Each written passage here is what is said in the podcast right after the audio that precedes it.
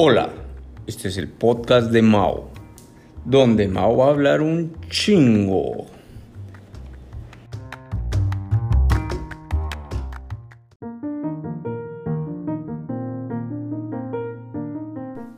Hola, ¿qué tal amigos? Bienvenidos a un nuevo episodio en el podcast de Mao. Pues amigos, ¿qué les digo? ¿Cuántas veces no hemos sentido que ya no podemos caer más bajo? O por el contrario, traemos una actitud como que muy chingona y creemos que casi que somos invencibles, ¿no?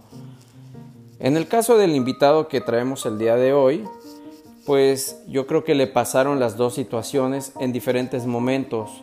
Pero lo importante y el objetivo de esta serie de, de estos capítulos que les estoy trayendo es que a través del deporte, alcanzas a tener una actitud o por lo menos canalizar tu energía de una forma positiva.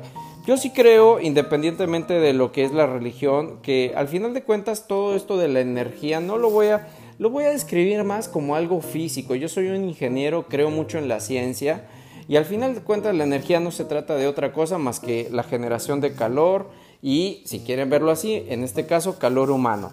Por lo mismo, cuando uno tiene sentimientos, emociones, pues también libera cierta energía, que esta energía, pues en el caso de que sea para resolver un problema, lo mejor que yo les voy a recomendar es que siempre sea positiva, porque por lo general, pues los problemas ya son energía negativa, entonces si tú te afliges, eh, digamos que casi casi que te pones ahí de pechito para que el problema se vaya haciendo más grave, pues simplemente va a pasar eso. El problema te puede llegar a terminar a arrollar.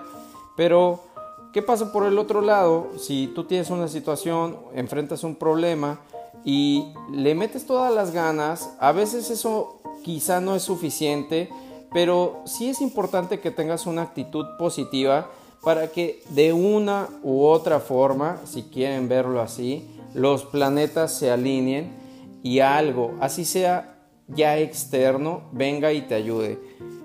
El invitado que traigo el día de hoy es eh, un ex compañero de mi escuela. Eh, nosotros fuimos en San Martín al mismo colegio, al OPAEP, que es una prepa, bueno, que la prepa es de parte de la Universidad eh, de Puebla. Entonces ahí nosotros coincidimos. yo realmente bueno, él es un año mayor, eh, entonces siempre era la típica de que cuando era partidos de fútbol o en el recreo, pues los dos ahí como que la escuela era muy chica, entonces hasta cierto punto con los del siguiente año, pues sí convivías bastante.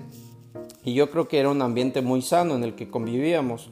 Siempre había esto de que, eh, pues, o sea, como tal, cada quien tiene sus amigos y todo, pero yo sí agradezco que creo que me fui con muy buenas amistades, no solamente de mi año, sino de los años siguientes, ¿no? Y bueno, eh, no les quiero quitar más el tiempo y quiero entrar de una vez a la entrevista, sino antes decirles que pongan mucha atención porque la verdad él nos va a contar mucho sobre toda su historia, cómo se desarrolló.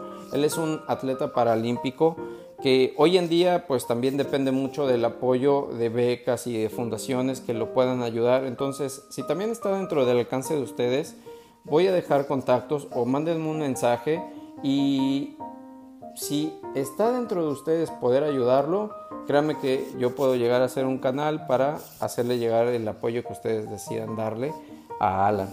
Y pues nada, eh, en lo personal también quiero expresar que esta entrevista a mí me llenó de muy buena onda, o sea, en serio se me hizo súper agradable volver a platicar con Alan. eran más de 15 años que yo no sabía nada de él. Realmente, eh, pues, o sea, agradezco mucho este espacio que he creado, no solamente para transmitirle, pues, como que todas estas historias a ustedes, sino, pues, en lo personal también llenarme a mí de muy buenas, como que pues vibras, energías y ojalá haya algo que a alguno de ustedes que estén escuchando pues también les sirva. Sin nada más, por el momento los dejo con el episodio y la entrevista con Alan Frías. Que la disfruten.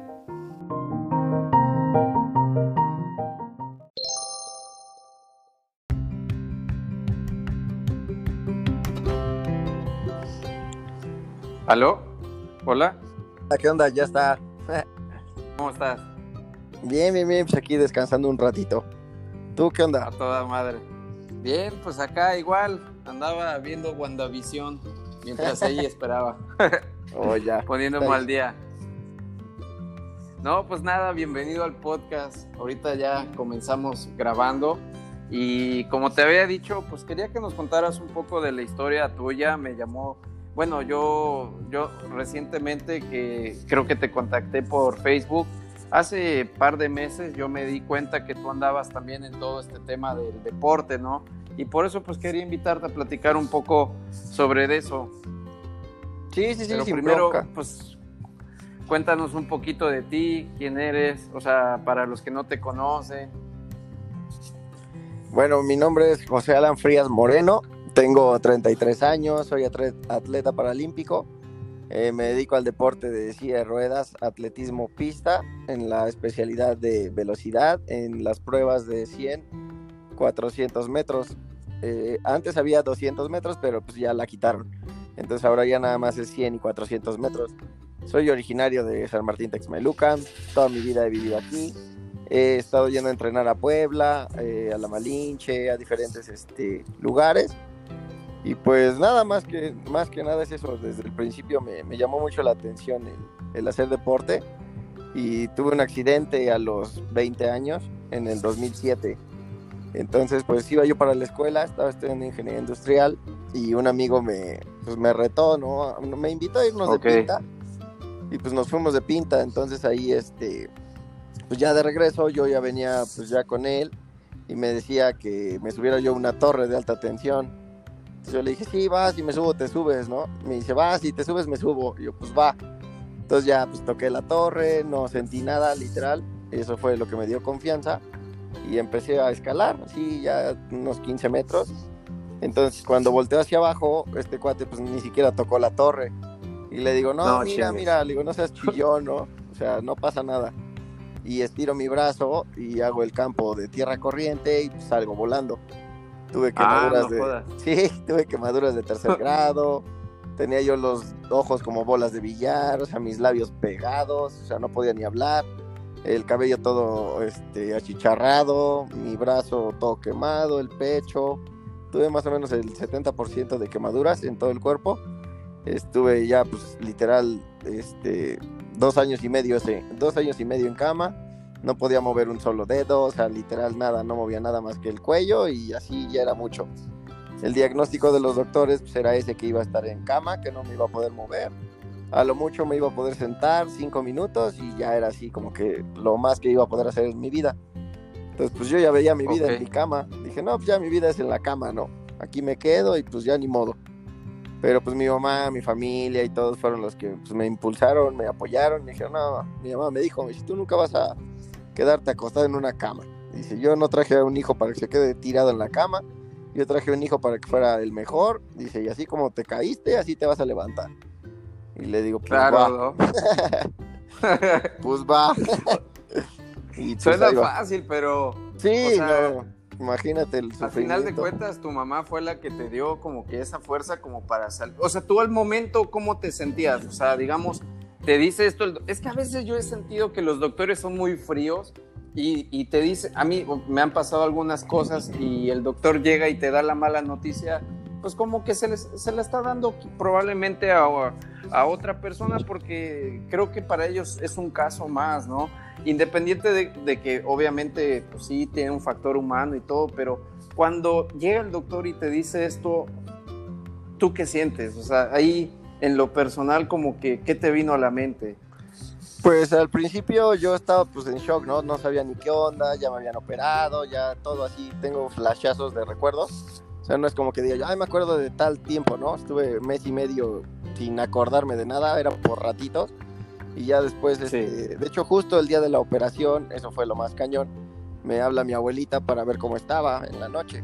Entonces ya pues contesta mi mamá, pero pues estaba en un cuarto cerrado, o sea, literal estaba yo aislado por las eh, probables infecciones, por las quemaduras y todo, que estaba muy propenso a, a, contra- a contener una infección o algo así. Entonces le dije este, a mi mamá, le digo, te habla mi abuelita, me dice, ah, sí, ya, contesta, ¿qué pasó? Dice, oye, ¿cómo está mi hijo? Que no sé qué, dice, bien, bien, bien, salió bien de la operación, todo muy bien. Dice, ah, ok. Dice, pásamelo, y ya. Y yo, ¿qué pasó, güey? ¿Cómo estás? Que no, bien, mijito, ¿todo bien? Sí, ya, güey, gracias. Ah, bueno, pásame a tu mamá. Y ya, ¿no? Y ya, mamá, ¿qué pasó? Dice, oye, pues es que este, pues acaba de fallecer su abuelito. Y yo así como que pues lo escuché Ah. todo, ¿no? Y por teléfono. Sí. Imagínate, recién operado, todo traqueteado. Y que me Puras digan malas eso, noticias. literal, las agujas, el suero, todo lo que tenía. Y los empecé a arrancar, a aventar, todo. Así me puse como loco. Y le digo a mi mamá, yo ya no quiero vivir, yo ya no quiero vivir. O sea, mi única idea o mi única como meta en la vida era volver a caminar y que mi abuelito me viera, porque él pues, me fue a ver todo quemado y así recién accidentado.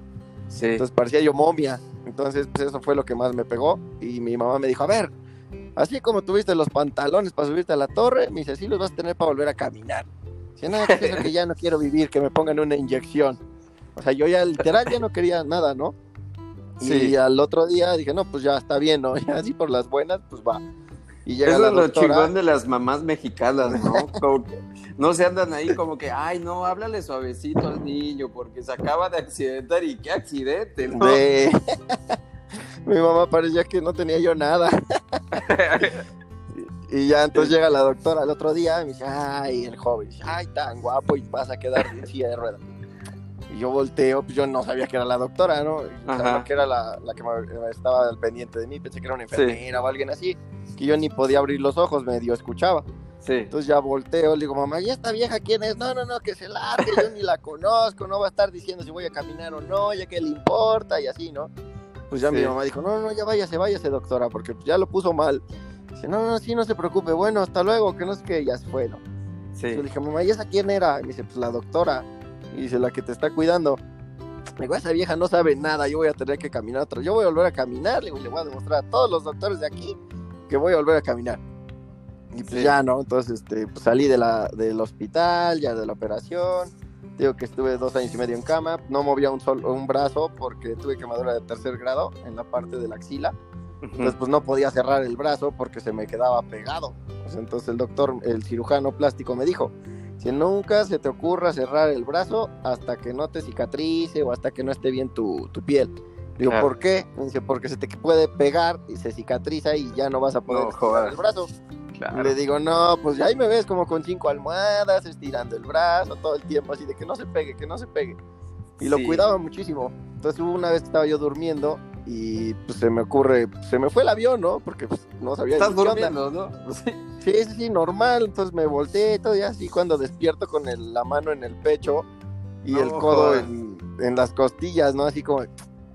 Y yo, mamá, ¿no? Un gritotote. Yo, mamá, no, ya viene corriendo. Dice, ¿qué pasó? ¿Qué pasó? Yo, se me pegó el brazo, le digo, no lo puedo abrir. Me dice, pues a jalarlo, ¿no? Y así, o sea, literal al rojo vivo, o sea, no, no, no, horrible. Y mi mamá así de, Aguántate. pues lo jalamos. Y yo, no, estás mal. Y dice, órale, órale. Y yo, no, no, no, no voy a aguantar. Me dice, órale, ¿qué quieres que te quede pegado? Lo voy a jalar, que no sé qué. Y yo, no, no. Y ya, pues me agarra del codo, le- me paso unos calcetines literal, los pongo en la boca y le digo a la de tres, ¿no? Ya, una, dos, tres y pum, y da el jalón. No, no, no. Casi muero otra vez ahí. No mames, sí, Pero, al pues, chile qué valor, Sí, no, cabrón. mi mamá es la que hasta ahí está al pie del cañón. Y luego me tenía que curar cada tercer día, porque Sí. pues la herida no cerraba y no cerraba. Y el doctor dijo, tiene que lavarlo cada tercer día, porque si no se le infecta o si no, no va a cicatrizar. Ok. Y ya un día dije, pues va, no la dejo. Y ya empezamos a ver que estaba haciendo costra y todo. Dijimos, ah, no, pues ya está cerrando. Pues ya sí la dejamos. Y ya pasó como una semana y ya tenía costras, pero eran así como piedras, ¿no? O sea, se veían literal como si estuvieras viendo grava, así Sí. piedra tras piedra, así se veía la costra. Entonces ya este, dice mi mamá, no, pues ya está cerrando. No, pues sí, así déjala, no pasa nada. Y mamá, es que el doctor dijo que cada tercer día. Le digo, nah, ese no sabe. Que no sé qué", ¿no? Y yo bien, sácale punta.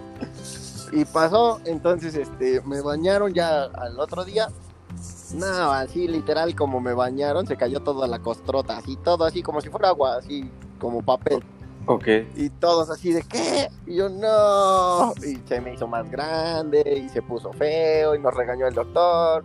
Que porque somos necios, que él es el experto, que por eso está donde está, ya sabes. Pues Pero- sí, también tiene que venir un poco el doctor a regañar, ¿no? O sea, a veces uno es terco, pero pues sí, no queda de otra. Sí, no, y es que pues toda mi vida había crecido con que te cicatrizaba te salía costra Y pues ya no me caía, me raspaba la costra y se quitaba. Pero no, esto sí ya eran palabras mayores, ¿no? Entonces pues dije, bueno, ya de ahí me injertaron porque no cerraba y no cerraba. Entonces me injertaron, estuve otro mes y medio en el hospital. Luego ya regresé a la casa, me empecé con terapias, me empezó a sangrarme otra vez porque ya había cerrado y todo. Pero al momento de hacer los ejercicios de las terapias me empezó a abrir y a sangrar. Y me dice la doctora, me dice, la terapeuta, me dice, no, no te preocupes, es normal, tiene que dar de sí la piel. Digo, es que ya me está sangrando, ya no me quería mover otra vez, ¿no? Y dice, no, tiene que dar de sí, tú no te preocupes. Y dice, es mejor porque si no te va a quedar el acortamiento y el ángulo del brazo y bla, bla, bla.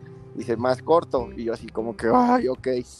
Y ya, siempre que iba a terapia sangrando, todas mis playeras llenas de sangre y todo, pero pues ni modo, era lo que había que hacer.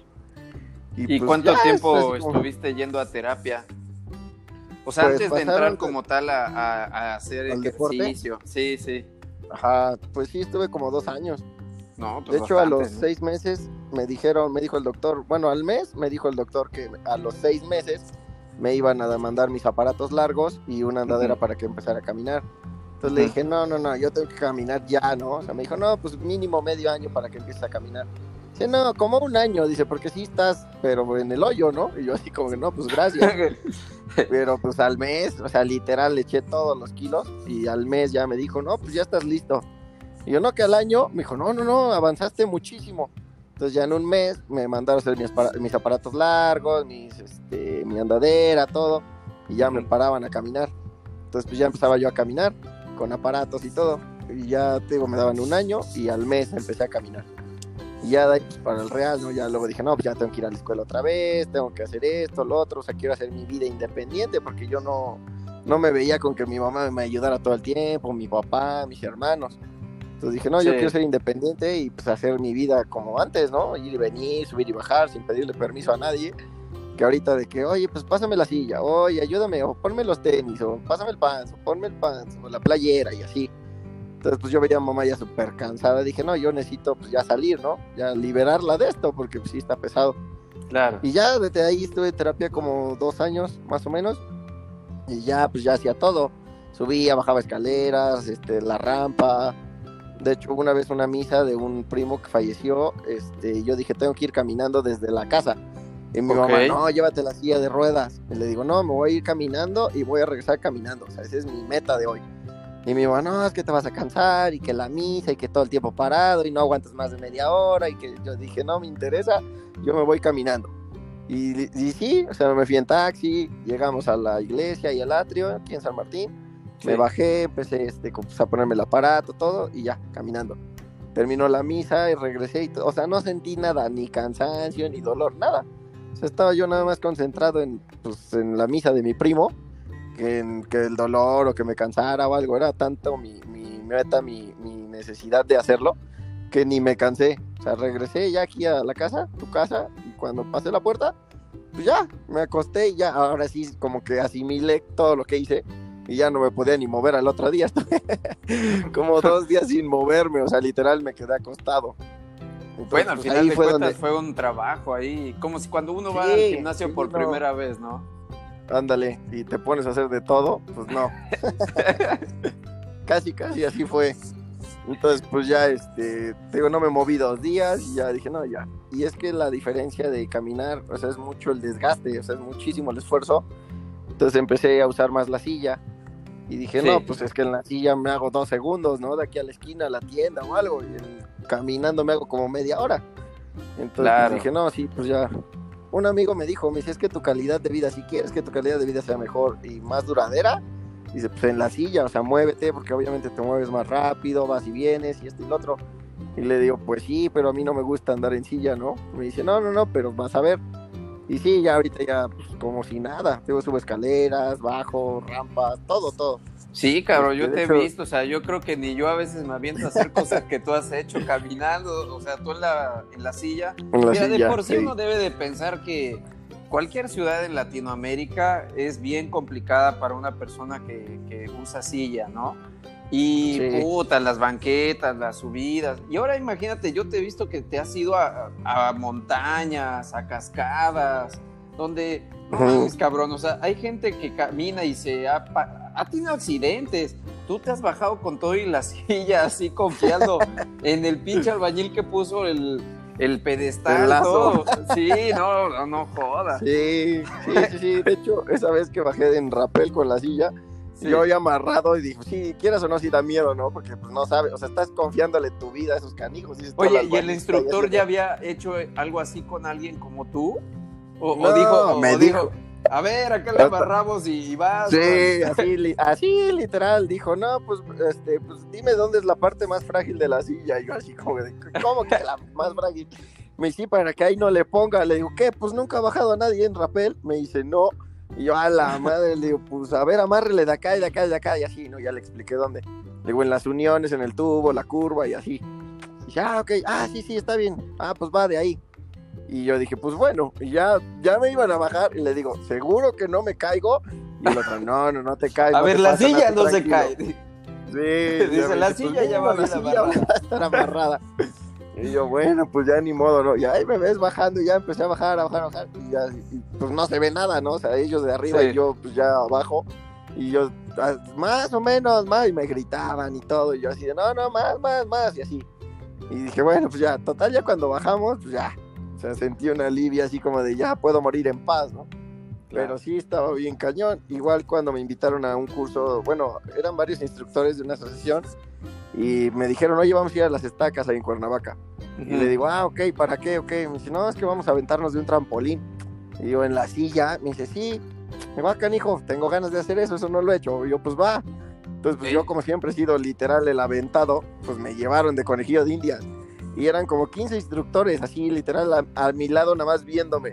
Y todos así de, ¿quién va primero? Y yo, no, pues ustedes, pues, quien quieran. No, no, no, tú, güey. Y yo así como que yo, no, yo no me voy a aventar. Y todos, sí, sí, sí, es que si tú no te avientas, que eres el más loco, nadie se va a aventar. Y le digo, ah, o sea, para eso me trajeron. y nadie, nadie de los 15 se aventaba, ¿no? Entonces así como, ah, bueno, pues ya. Entonces me pongo ahí en la orillita, eran como 8 metros. Me pongo en la orillita y igual amarraron la silla de un tubo y ya. Entonces ya dije, pues ya, para salirme, pues me aviento, ¿no? Y ya nado. Y la silla Ah. se va a hundir. Entonces todos, no, pues le amarramos un lazo. Yo dije, ah, bueno, pues ah, ya estoy temblando. O sea, literal, mi cuerpo empezó solito a temblar ahí en la orilla. Y yo así como de, no manches, me voy a matar, ¿no? Yo, bueno, ya todo sea porque estos canijos se avienten. Y ahí voy otra vez. Ya me aventé y pues no sentí nada, así literal, nada más ahí, ¡paz! Y yo, ah, está padre. Nada, ya aparecíamos niños chiquitos, todos empezaron a aventar, a aventar, a aventar. Luego ya estábamos peleándonos por quién se aventaba después. Y yo, pues no, que no querían. Y ahí andábamos haciendo nuestras locuras, pero sí está, O sea, ya, está bien cañón. Porque... bien o mal, ya has tenido una vida después del accidente en la cual pues, te, has, te has adecuado y hasta me atrevería a decir que la vives con más intensidad que algunas personas que pues están, digamos que en toda su capacidad de vivir la vida, ¿no? Ahora sí que... Sí, sí, de hecho mi vida es mejor que antes. O sea, muchos dicen, no, estás loco, ¿cómo crees? Pues no caminas. Y yo, pues no camino, pero la relación con mis papás es mejor, con mis hermanos, con mis amigos. Tengo gente, o sea, ya todas las personas que me rodean ya son gente que vale la pena, o sea, gente que le echa ganas, gente que está conmigo, personas que pues me cuidan, me preguntan cómo estás, o sea, Sí. ya los puedo llamar amigos, ¿no? Y antes, pues ya sabes que amigos de la peda y que vamos al antro y que vamos acá y que mientras invites el pomo y mientras pongas el carro y los lleves a todos Ahí lados, todos tenemos pues ahí amigos. estaban, ¿no? Sí, claro. Exacto. Y después del accidente, pues fue eh, cuando en realidad me di cuenta de quiénes eran mis amigos. No, y O sabes sea, qué? Literal, todos. O sea, en el deporte yo creo que uno consigue amigos que todos están mentalizados como que a la competencia sana, o sea, digamos que tú ya como, Sí, como es otro en lo profesional, o sea, porque tú entrenas del diario y todo, ¿cuándo digamos Sí, que sí. te metiste como tal al deporte? Cuando estaba en la escuela, estaba estudiando ingeniería industrial, iba como por séptimo semestre. Sí. Y pues yo estaba en los cursos de ruedas y todo y conocía a mucha gente, entonces eso me gustaba mucho, me llamaba mucho la atención.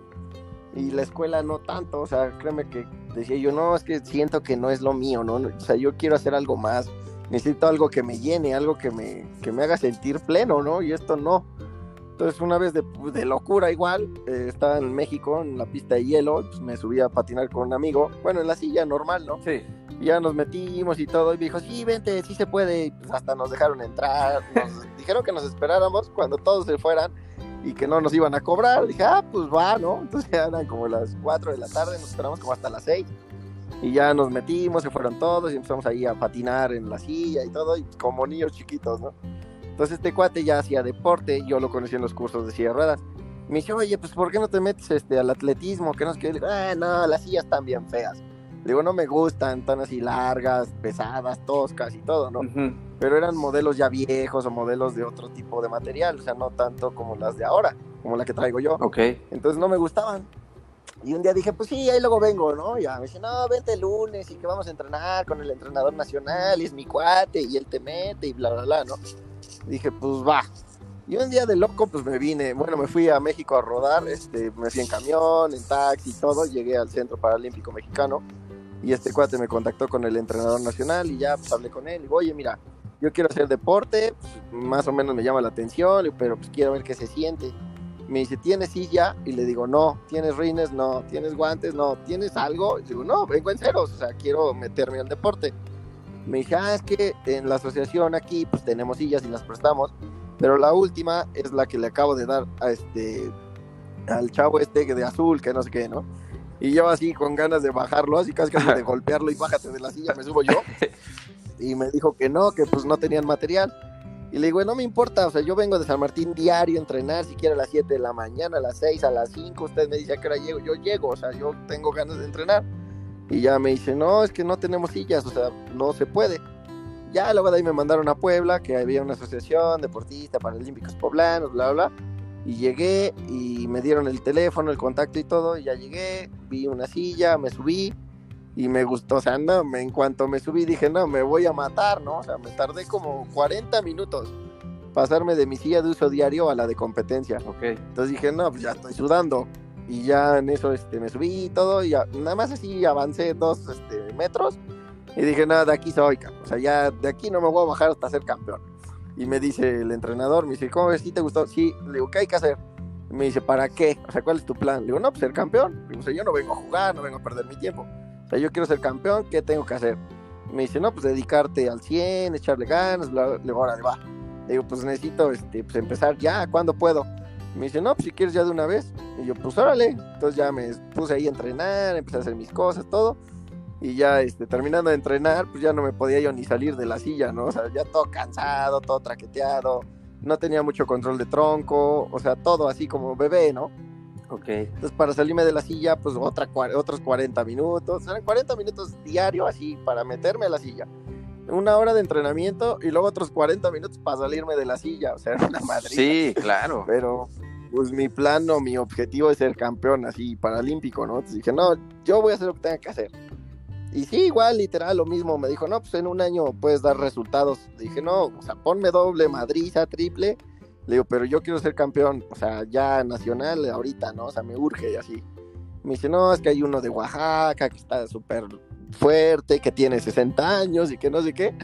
Digo, nah, 60 años contra 25. Ahí, ahí es cuando te duele el orgullo, ¿no? Que a mí me ha tocado ir a maratones y que ves que te rebasa un señor de 60 años, dices, no, qué cabrón que soy. Exacto, no, y esto está leve. Entonces yo cuando empecé a entrenar, como al mes llegaron unas, había unas niñas, o sea, niñas de 15, 17, o sea, literal las ves. Sí. Y dices, nada, pues nada, no, no hay competencia. No, hombre, me daban una rastriza en la salida, o sea, desde la salida, yo apenas avanzaba y las otras ya llevaban 50 metros, eran como cuatro niñas. ¿Pero qué era? Su, ¿Era su técnica o, también tenía que ver que ellas tenían No, ya el tiempo que llevaban. No, el tiempo que llevaban entrenando, ellas ya llevaban como dos, tres años. Entonces, pues yo apenas si me podía mover, no dominaba la silla, me iba chueco, porque pues también tiene su chiste, no nada más a irle pegando. Claro. Tienes que irla acomodando con la cadera. Entonces, este, cadera, tronco, todo. Es como que un trabajo en conjunto. Entonces yo no podía. Y ellas pues tenían más control que yo. Entonces esa era la diferencia desde la salida. Entonces yo le dije eh, a la esposa del entrenador en ese entonces, le digo, oye, necesito que me hagas que les gane de aquí a ocho días. Dice, no, no, no, ¿cómo crees? Llevan dos años entrenando, ya saben todo, bla, bla, bla, ya es campeona de Paralimpiada. O sea, son los eventos de los niños como juveniles y les llaman para limpiada. Entonces fue así como de, no, es que yo les quiero ganar. Me dice, no, es que no vas a poder. Y yo, puta, estoy aquí con los que creen que no puedo, pues entonces, ¿qué hago aquí, no? Y me dice, bueno, órale, va, vas a aguantar el entrenamiento, le pónganme lo que quieran, pues yo de aquí ocho días le gano. Y ya el entrenador así como de, va. Entonces ya, y literal, a los ocho días llegué el sábado, era el chequeo, y ya pues, estoy en la salida y todo, y todas las niñas como burlándose de mí, ¿no? De jajaja, no nos puede ganar y que no sé qué, ¿no? Y dije, ahorita van a ver. Entonces ellas dejaron de ir a entrenar toda esa semana y yo me dediqué más a entrenar todo. Entonces, pues ya, ellas este, llegan, nos formamos todos así en la, en la salida y ya pues en sus marcas listos, ya dan el aplauso así de paz, fuera. Y salgo, pero como perro, o sea, me sueltan y vámonos y, y me eché así un cerrón con una y llegamos este, literal como photo finish, ¿no? O sea, y esta chava era la más fresa, porque decía, ay, no, nunca me vas a ganar y que yo soy la dueña del pueblo, ¿no? Y yo así como de, ajá. Entonces ya otra vez hicimos otro arrancón de 100 metros y otro y otro y otro, y les, como se empezaron a cansar, pues yo ya estaba al 100, ¿no? O sea, yo estaba como si fuera el primero, o sea, yo no me cansaba. Y eso es lo que me ayuda muchísimo, que tengo mucha resistencia. Entonces, este, pues ya todas bien enojadas y que no, que qué hice, que por qué les estoy ganando, si ellas son niñas que llevan más de dos años y ya sabes. Sí. Y le digo, pues dice el entrenador, pues es que él vino a entrenar toda la semana y aparte entrenó más de dos veces a la semana. Entonces, pues ahí se ve la diferencia del entrenamiento. Y todos, ya, ya cuando veías a las niñas y todos ya diario iban, iban una vez, luego hasta dos veces, o sea, de que veían el avance pues dijeron, no, ya están en su pedestal, estás súper contentas y bien campeonas. Y llegué yo en una semana y les tumbé el negocio. O sea, como que tú en serio te comprometiste y le fuiste dando, le fuiste dando, entrenaste, Exacto, sí. pasaste por estas chicas y luego como que dijiste, y luego a ver quién es el siguiente, fórmense, cabrón. sí, me dijo este, el entrenador, como vio que iba yo avanzando muy rápido, me dice, pues tenemos una carrera de 10 kilómetros en Veracruz y se nos pagan el hospedaje y la gasolina. Tú dices y vamos. Le digo, va, sí, sí, sí, ¿qué hay que hacer? Ok, me dice, no, pues ya dominas la silla, ya sabes frenar, o sea, ya sabes qué onda. Me dice, pues ya estás listo para la calle. Y yo así como de, no manches, sí me puse nervioso, o sea, no sabía ni qué onda y todo. ¿Y no, habías entrenado en pues calle? Pues, no, en calle nada, o sea, todo era en pista o en, este, en el estacionamiento me amarraban una llanta y ya iba yo rodando y todo, jalando una llanta y todo para tener fuerza y así. Pero así en la calle con carros y todo eso, o, literal en la calle no. Entonces sí me dio miedo, los topes. Ah, o sea, no era de que les preparaban como que un carril o algo así, o sea, o, cómo era. no, era? así literal.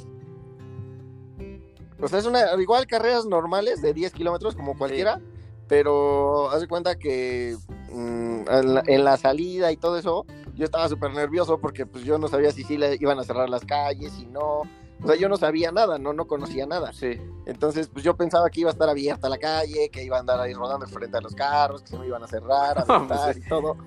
Pero no, o sea, cerraban todo, o sea, literal, como una carrera ah, normal. Está bien, está bien. De hecho, nosotros salimos primero y ya después, como vamos muy rápido, salen los de, les llaman los de pie, ¿no? Los convencionales. Entonces, pues para no atropellarlos y todo, pues salimos nosotros primero y nosotros llegamos primero. Entonces, pues ya. 10 kilómetros, ¿en cuánto tú te los haces? Eh, esa, mi, mi primera carrera me hice en 45 minutos. Ah, bueno. O sea, casi, casi me desmayo. Pero lo chistoso de esta carrera que llegaron personas de otros estados y llegó una mujer. Okay. Entonces, pues yo la vi, ya le voy a ganar, ¿no? Pues ya, estoy bien fuerte, entrené súper duro, casi, casi, este, pues di mi vida en los entrenamientos, ¿no? Y ya en eso me rebasa uno, me rebasa el otro, me rebasa el otro, luego me rebasa esta chava. Le empecé a dar como loco, llevaba yo como dos kilómetros y ya estaba yo ahí sudando como puerco. Literal ya no podía ni mover, ya mis brazos no me daban. O, sea, como que te quemaste pronto, ¿no? Sí, sí, di el jalón como loco por quererlos alcanzar y me troné, o sea, literal, me troné y mi entrenador me dijo, tú vete despacio, a tu ritmo, nada más necesito que termines, no necesito que llegues primero. Y él ya sabía que yo no iba a llegar primero, ¿no? Pero bueno, entonces pues, yo sentía que sí iba súper Hulk, ¿no?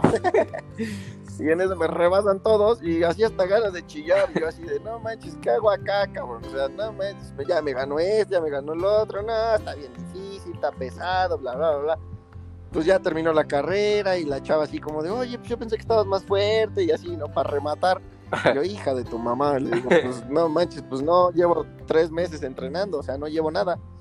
Me dice, ¿a poco? Órale, no, pues está bien, felicidades, ¿no? Y así como, por fin. Pero bueno, entonces ya hablé con mi entrenador, le dije, güey, necesito ganarle a esta chava la siguiente carrera para la siguiente carrera no me va a ganar. Y el otro, pues hay que echarle ganas. Pues sí, le ganas, le echo, dime si no le echo ganas y me voy. No, sí, o sea, de que le echas ganas, le echas ganas, pero hay que echarle más ganas. Pues tú dime qué hay que hacer.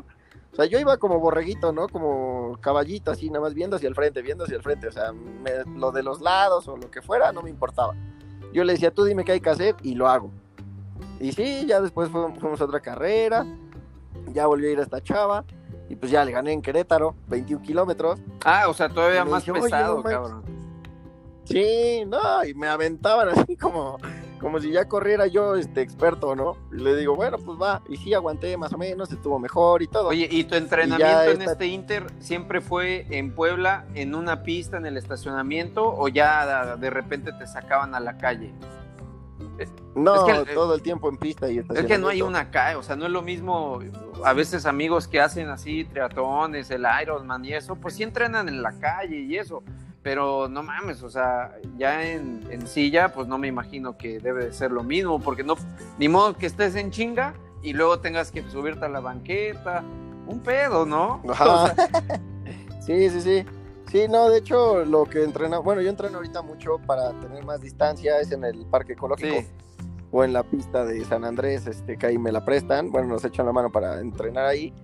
Y hay pista igual en el parque ecológico y hay una ciclopista. Entonces ahí pues es donde entrenábamos, ya me llevaban un rato y a rodar ahí como mayate, así en la pista todo el tiempo, todo el tiempo, todo el tiempo.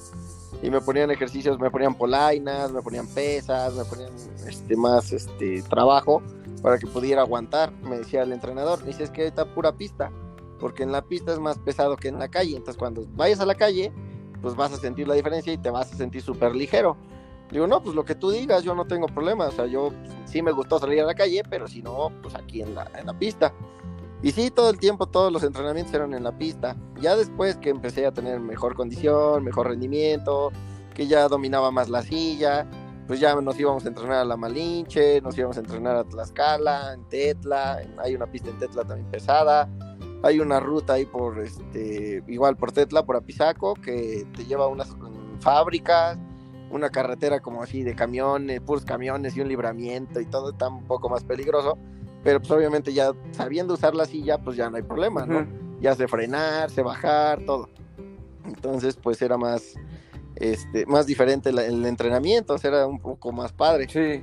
Y ya, pero ahorita con esto de la pandemia y todo eso, pues sí, olvídate. Hay que, hay puntos en específico donde hay que entrenar, porque pues no.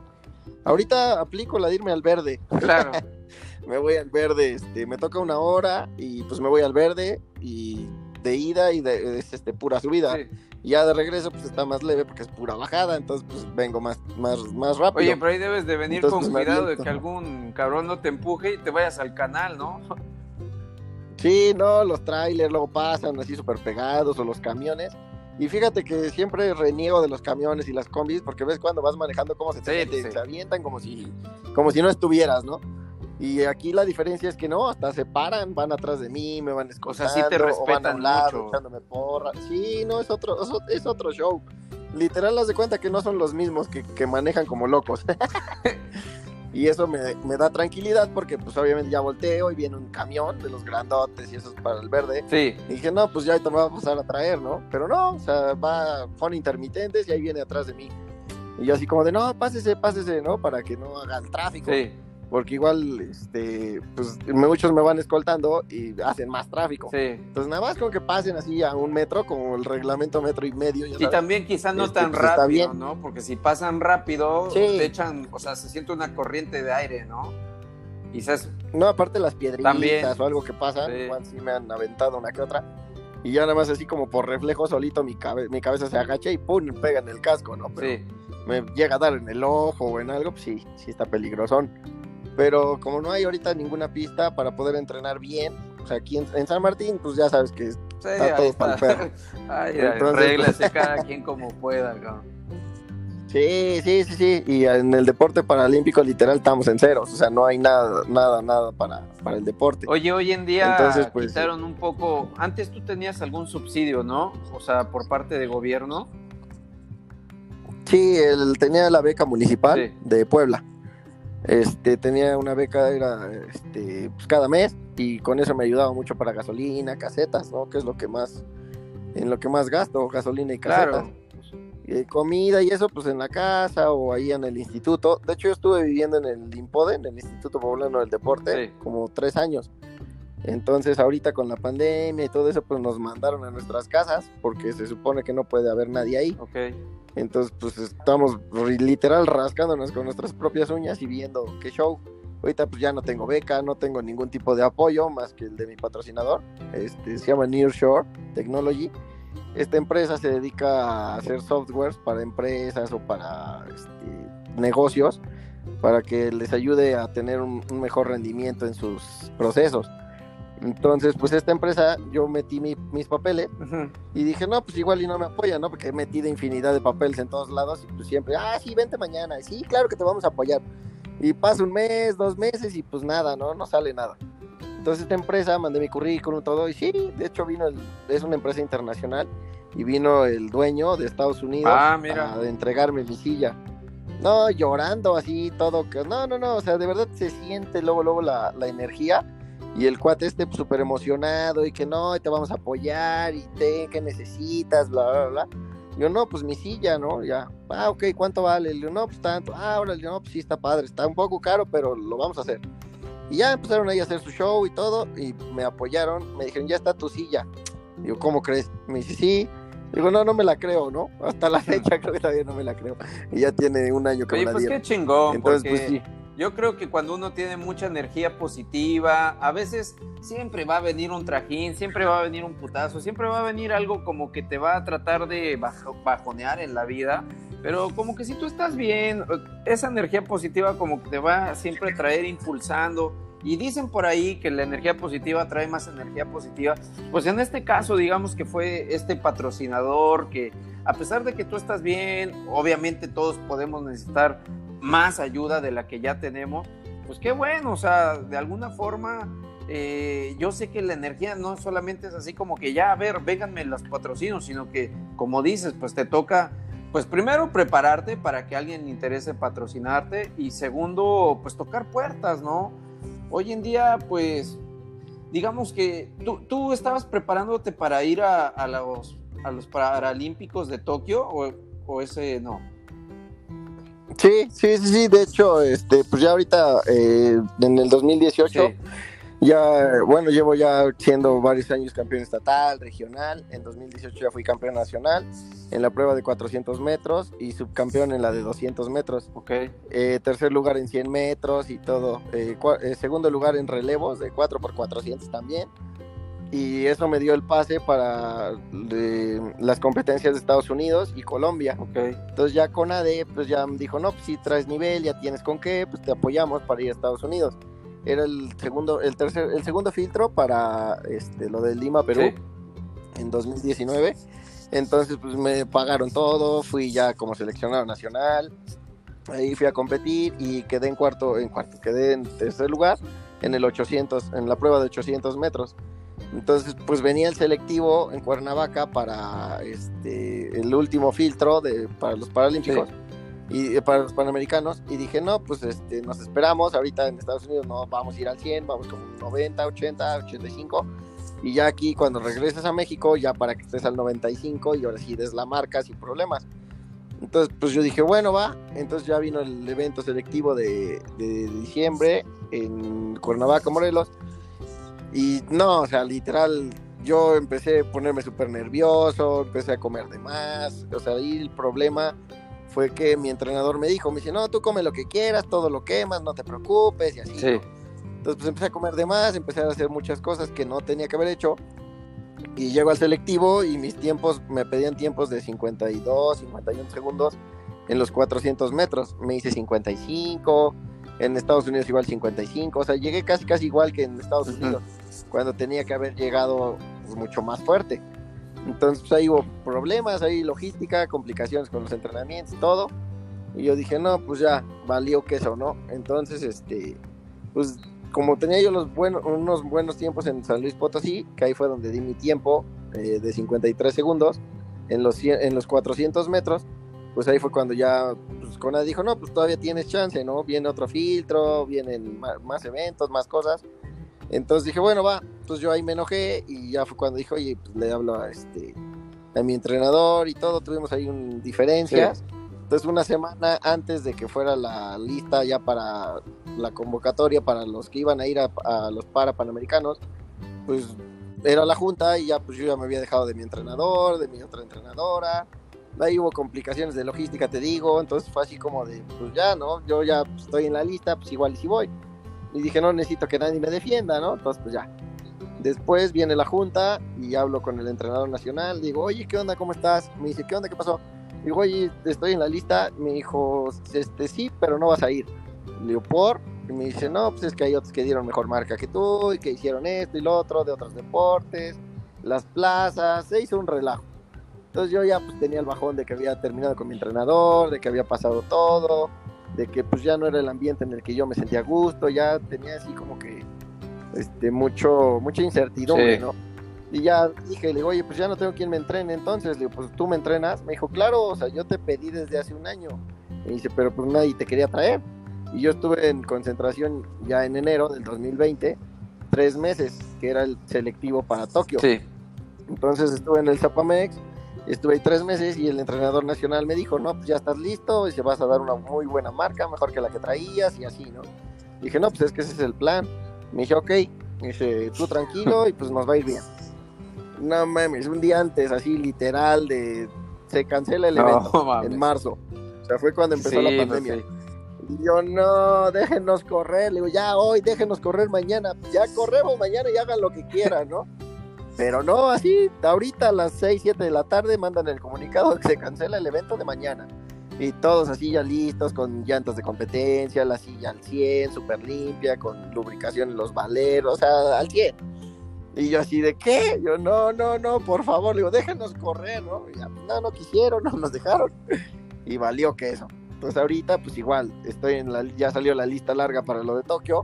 Y por lo, digo, por lo mismo de mis tiempos y todo, pues estoy en la lista. Estoy ya en preselección. Entonces ya pasando el selectivo en mayo, o sea, dando los tiempos, que pues ahorita vamos súper bien, a pesar de la contingencia. Pues en mayo es un evento en Suiza, entonces estoy checando para ver patrocinadores y todo que me quieran apoyar para ir a Suiza y ya de ahí dar el tiempo en la pista de allá, que está súper rápida, que ayuda muchísimo. Entonces es del 7 al 15, me parece, de mayo. O sea, son tres eventos, tres este, competencias en una semana. Entonces sí, está, va a estar perro, es como un Grand Prix, un circuito. Entonces pues ya estoy así como que checando que, que show todos los detalles y ya si en mayo doy el tiempo, pues ya quedo seleccionado para ir a toda madre. En agosto. No, pues las cosas yo creo que se te van a alinear. Ahí. Como yo te digo, o sea, yo creo que la energía que traes es la correcta. Pues sí, todo el mundo tiene ahí como que sus descalabros, o sea, pues ahí te pudiste a lo mejor tener una mejor dieta, un mejor entrenamiento, pero bueno, al final de cuentas las cosas todavía se te pueden dar, que eso es lo importante. Creo que no vale la pena ver mucho atrás más que para recoger lo positivo, ¿no? Y pues Alan, o sea, ahorita ya se nos anda terminando el tiempo. Eh, pues yo quisiera pedirte algún consejo, algún mensaje que tú quieras mandarle a la gente, al público en general. Nada, pues primero que nada, eh, que le echen ganas, que cumplan sus sueños, que tarde o temprano todo en esta vida se cumple. Mientras tú le eches ganas, te dediques al 100, así te tiren 100 veces, te levantas mil. O sea, el chiste siempre, siempre es luchar, echarle ganas, ser positivo tomarle el mejor lado a las cosas y no deprimirte o no dejarte bajonear por lo que te digan los demás, porque nadie sabe de lo que eres capaz hasta que tú mismo te enfrentas. Entonces, esa parte es lo que yo siempre he dicho, ¿no? O sea, tú no me vas a decir lo que tengo que hacer y hasta conmigo mismo siempre me peleo, ¿no? O sea, de que no, es que no puedes, no, pues, ¿cómo no vas a poder? si puedo, ¿no? Entonces, siempre que piensen que sí pueden y poquito a poquito las cosas se van a ir dando, como dices tú, con buena vibra, buena energía y pues nada, solo es cuestión de echarle ganas y de luchar por lo que Claro, o sea, yo lo rescataré de ahí, tomar las cosas negativas, o sea, cuando alguien te dice, no puedes, tómalo y di, cabrón, sí puedo. Y intenta, rompe la barrera y hazlo. Pues nada, o sea, yo te agradezco mucho, si me puedes luego ahí, tienes alguna red, algo donde te puedan, y ojalá de, de esta conversación, pues aprovechando esto, salga alguien que te guste patrocinar, donde te pueden contactar Sí, pues mi Facebook es Alan Frimo, eh, F-R-I-M-O. Eh, mi número es 2212 10 15 22. Y pues ahí cualquier cosa, cualquier mensajito ahí por Facebook me contactan o me mandan un WhatsApp. Y pues sí, sin problema, y pues gracias a ti por el espacio, que de verdad se fue el tiempo volando. Pero bueno, pues ahí estamos pendientes. Sí, no, yo la verdad te agradezco también. O sea, yo estas conversaciones es bueno retomarla con amigos de, pues ya de, no, no, de la infancia, porque pues estábamos todavía, ya estábamos maduritos. Pero, sí. Pero pues sí, ya más de 15 años que no, no hablábamos, yo creo. Un buen, un buen rato. bueno, pues muchas gracias. Muchas gracias, Alan. No, a ti, Mau. Y pues que tengas un día chingón. mucho y pues sigue con todo ese Igual. Y pues nada, dale duro que te esperamos ver ahí para no sé cuándo vaya a ser Tokio porque también andan con todo este drama de las Olimpiadas, pero ya con la vacuna se puede ver un poco más de que va viento en popa. Esperemos que, que se pueda hacer todo y te veamos. Ya estás. Pues claro que sí, vamos a echarle todas las ganas, más duro y pues ahí vamos. Poco a poquito. bueno, muchas gracias, Alan. Vale, pues. Saludos. cuídate mucho. Un abrazo. igual, bye.